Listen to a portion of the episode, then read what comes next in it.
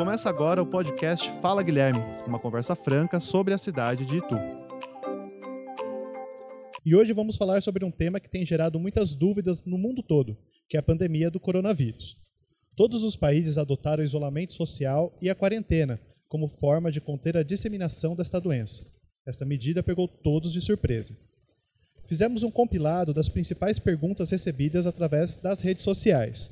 Por que Itu não abre comércio? Por que não é divulgado os bairros onde existem casos confirmados?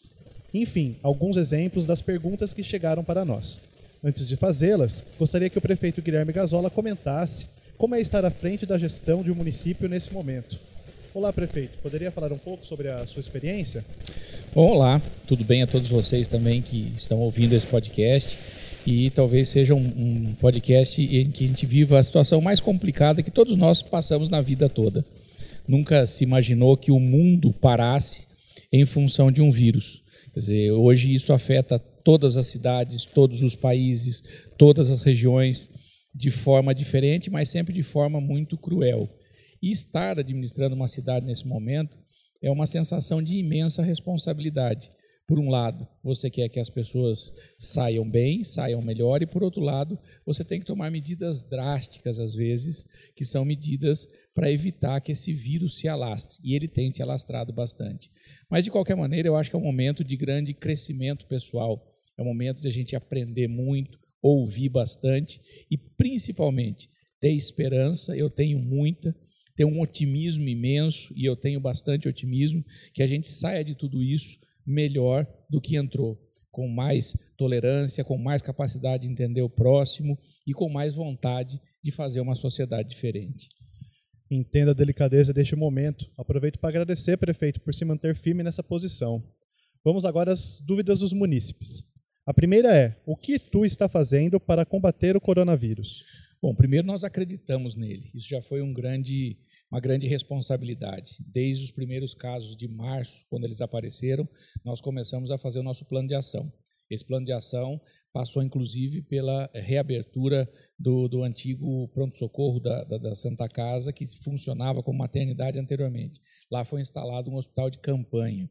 Nós também treinamos toda a nossa equipe, porque existe todo um protocolo de atendimento. Nós fizemos com responsabilidade é, os decretos que foram é, pedidos pelo governo do Estado, pela Organização Mundial da Saúde, e pensamos num outro lado também importante, que é a sustentação, a sustentabilidade das pessoas que vão passar momentos econômicos difíceis. Então, os nossos CRAS têm trabalhado nisso, têm é, feito algumas triagens que vão ser suficientes para a gente poder amparar essas pessoas da questão alimentar e também pensando na educação das crianças. Então, uma das poucas cidades que vai conseguir fazer com que cada professor fale com os seus alunos durante esse período. Então, nós estamos trabalhando muito. E esse trabalho tem dado é, um resultado é, significativo, com muita dor pelas perdas, com muito sofrimento, que são os óbitos, mas nós estamos conseguindo acolher todos aqueles que precisam da área pública. Que bom que as ações foram tomadas desde o início, prefeito. Lembrando também que a sociedade civil foi mobilizada através da campanha Juntos por Itu.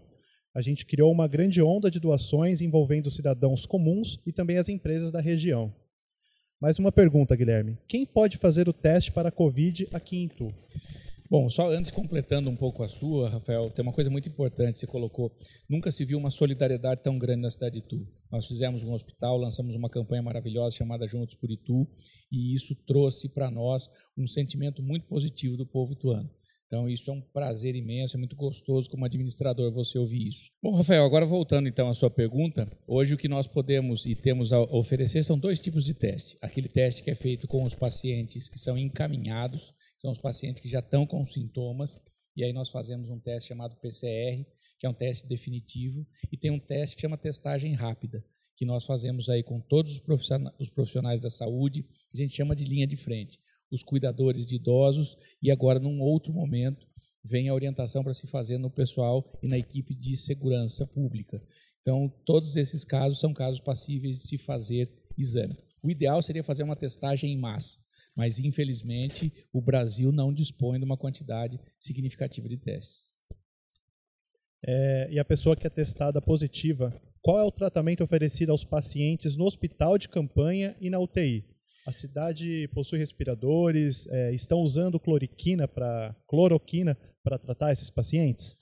Na verdade, assim, a cidade está preparada para receber os, os, pacientes que estão dando o Covid positivo, né, o coronavírus positivo, é, desde que a quantidade seja administrada. É essa discussão que existe sobre a, a tal da curva. Então, é, se a velocidade for uma velocidade razoável, a gente vai conseguir tratar tudo sim. E hoje nós conseguimos administrar essa, essa velocidade, ainda que ela seja uma curva ascendente, ou seja, está, estão subindo os, os números de casos. O que a gente faz é o protocolo básico, que é o protocolo que a ciência determina. Então eu vejo muito essa discussão de cloroquina ou não. A cidade de Tu trabalha com cloroquina desde o primeiro dia. Cloroquina é um dos medicamentos que entram no tratamento desse paciente. E quando é necessário, a gente usa. Quando o paciente pode receber, a gente usa. E tem alguns pacientes que não podem passar por isso. O que a gente não pode é achar que isso é um remédio milagroso. Porque tem que colocar uma coisa muito clara. Este vírus ainda não tem cura, por isso a discussão do isolamento social sempre. E esses pacientes, quando dão positivo, eles ou fazem a quarentena em casa, sob a supervisão e controle absoluto da vigilância epidemiológica, ou os que têm um quadro clínico pior vão para as nossas enfermarias, que é o nosso hospital de campanha, e aqueles que começam a sofrer de forma respiratória mais intensa, a gente daí é obrigado a levá-los até a UTI. Então, hoje a cidade de Tu tem mais de 60 respiradores, nós temos 30 e poucos leitos de UTI, nós temos uma quantidade suficiente para atender os nossos casos, desde que eles sejam num nível razoável. Por isso, as pessoas têm que continuar a ter atenção na disseminação disso tudo. Mudando um pouco o foco da, das perguntas, é, muitos ainda percebem grande movimentação de pessoas sem máscaras nas ruas e também aglomerações na frente dos bancos. O que a prefeitura tem feito para fiscalizar Olha, a gente consegue fazer uma coisa que é uma limitação. Às vezes eu vejo algumas cobranças, e eu até entendo elas, porque a gente passa também esse desespero, apesar de todas as informações, apesar da, da, da, do excesso de imagens difíceis, cruéis, com perdas de vidas humanas, algumas pessoas ainda não perceberam a gravidade disso tudo e saem às ruas. Isso então é uma questão cultural. E a prefeitura não tem é, fiscais para ficar vigiando cada um. Né? As pessoas têm que ter uma questão cultural de saber que aquilo não pode ser feito. Mas a questão de máscara, a gente continua orientando, algumas máscaras são doadas pela prefeitura, algumas pessoas vulneráveis recebem gratuitamente. Quando a gente faz a entrega de cesta básica, junto vai é, também as máscaras. Mas o fundamental nessa campanha toda é as pessoas terem responsabilidade.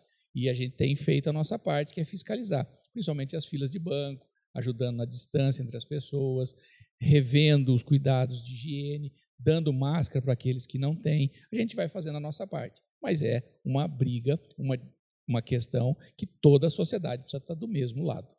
Concordo, Guilherme. É necessário ter a consciência coletiva, né? Uma pessoa não pode. A pessoa que não segue as orientações de prevenção pode contaminar um outro montante de pessoas, disseminando ainda mais essa doença que, como você já falou, não tem cura. É, prefeito, sobre os boletins divulgados pela prefeitura, a pergunta é: por que não são divulgados os bairros dos casos confirmados e dos óbitos? Primeiro que tu é uma cidade de porte médio, não é uma cidade grande como São Paulo, que você divide a cidade em bairros e regiões extremamente importantes. Então você tem uma diferença entre as cidades grandes, as cidades médias e cidades igual Itu. E outra questão importante é que os, os números não estão tão significativos que justifiquem você dizer cada bairro, que cada pessoa existe. O que a gente tem visto hoje é que essa questão só tem criado uma sensação de atrito. Você gera o pânico sem gerar nenhum tipo de solução boa. Então a gente tem que saber o seguinte: o risco é para todos, independente do bairro que tem casos ou óbitos. Agora, um assunto que, que dominou um pouco os noticiários na última semana. É, o que aconteceu naquela, naquela clínica de idosos? O maior número de óbitos é daquela, daquele local? Sim, realmente é, foi onde nós tivemos o maior número de perdas humanas, né? É, é, existem alguns fatores que já foi levantado por toda a mídia, que a vigilância sanitária fez as suas recomendações. Ela é uma clínica particular, é muito importante deixar isso claro. Ela não é uma clínica de responsabilidade da prefeitura. A prefeitura tem a capacidade e tem o dever de ver se as coisas caminham bem, mas é uma clínica particular não tocada pelo município. Então, essa clínica tinha algumas questões que estavam em desacordo, nós fizemos as notificações, fizemos as recomendações antes disso tudo acontecer, que é importantíssimo. Quando começou essa crise da Covid, nós fizemos e protocolamos uma recomendação para todas as clínicas que cuidam de idosos. Mas nós temos ali um grupo de risco muito grande, que são os mais idosos, e essas pessoas são mais vulneráveis. E, infelizmente, numa dessas clínicas, isso se disseminou de forma muito rápida e como eram pessoas com mais comorbidades, inclusive a questão da idade, nós tivemos ali um, um, um resultado é, mais ostensivo, mais triste também, mas um número maior de óbitos foi realmente dessa clínica. Outro assunto que movimentou as redes sociais nos últimos dias.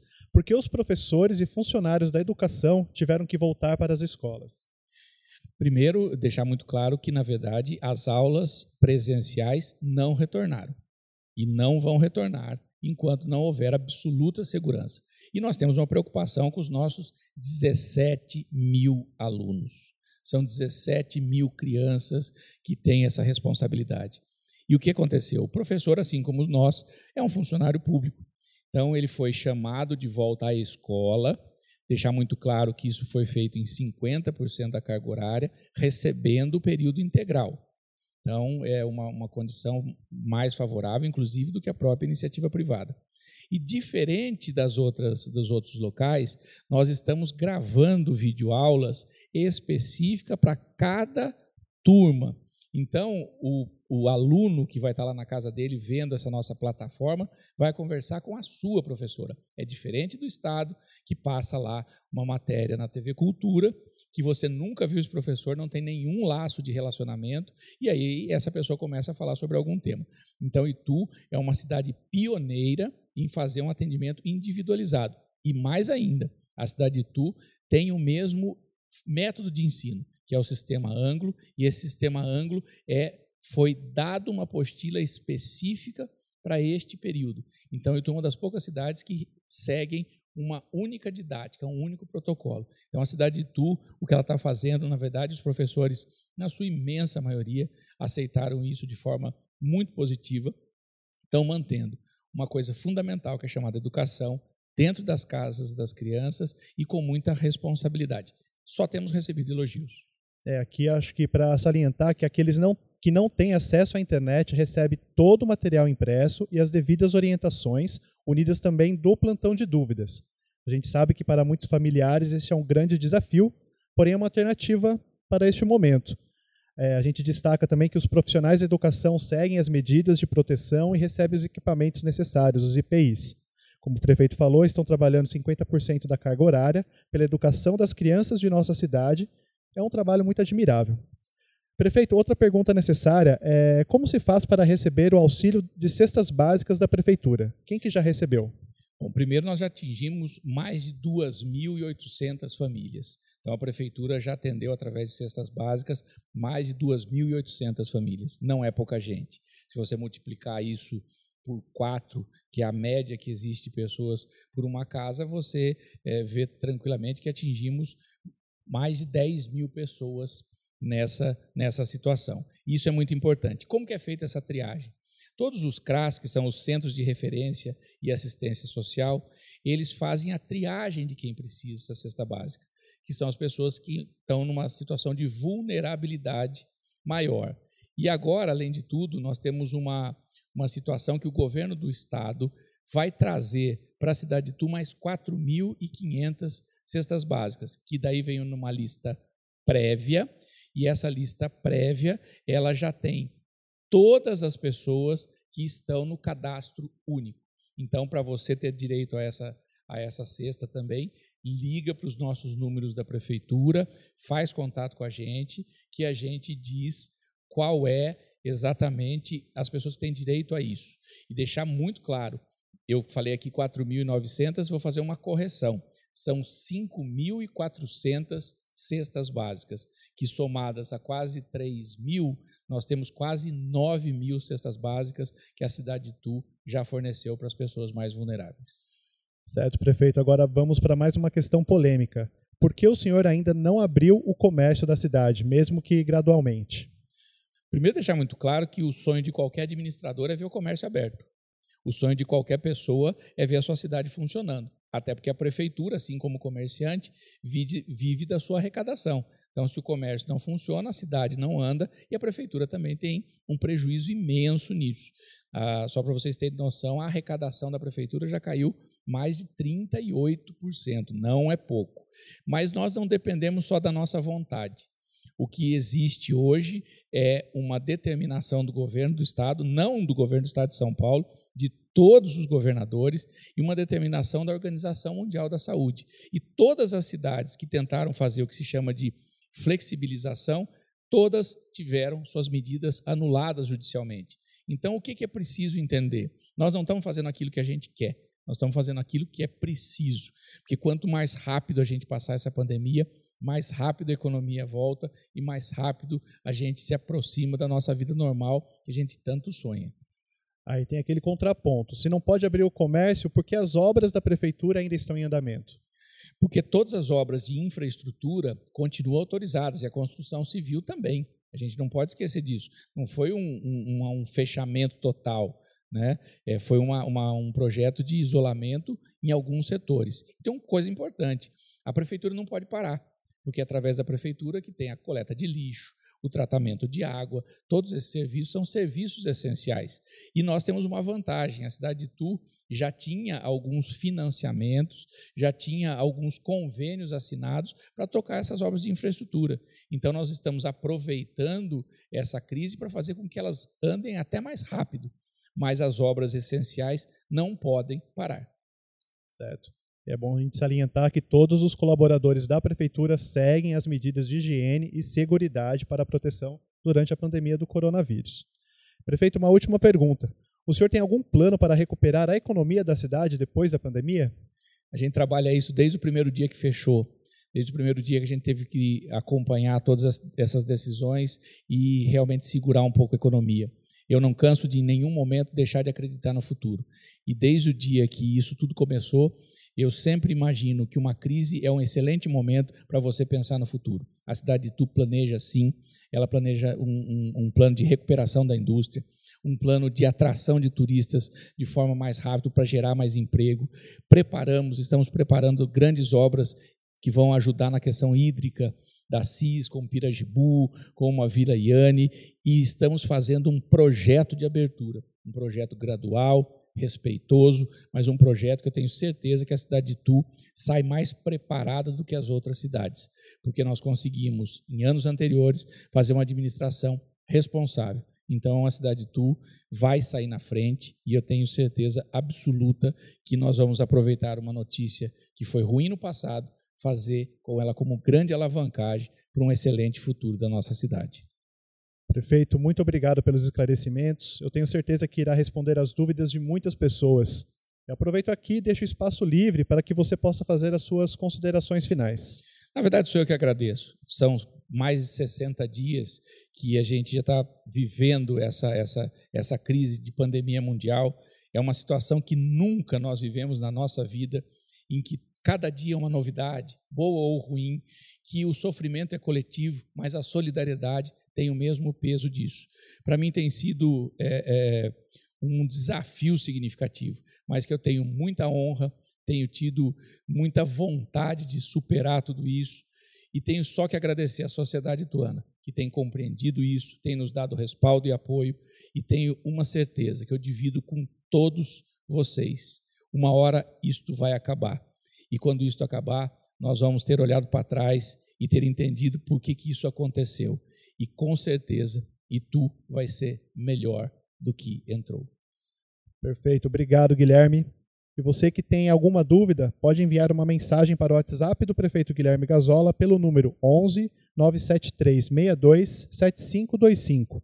Lembrando que estas e outras edições do podcast Fala Guilherme podem ser ouvidas em todas as plataformas digitais de streaming, como Deezer, Google, Apple e Spotify, e também pelas redes sociais do prefeito. Até a próxima edição.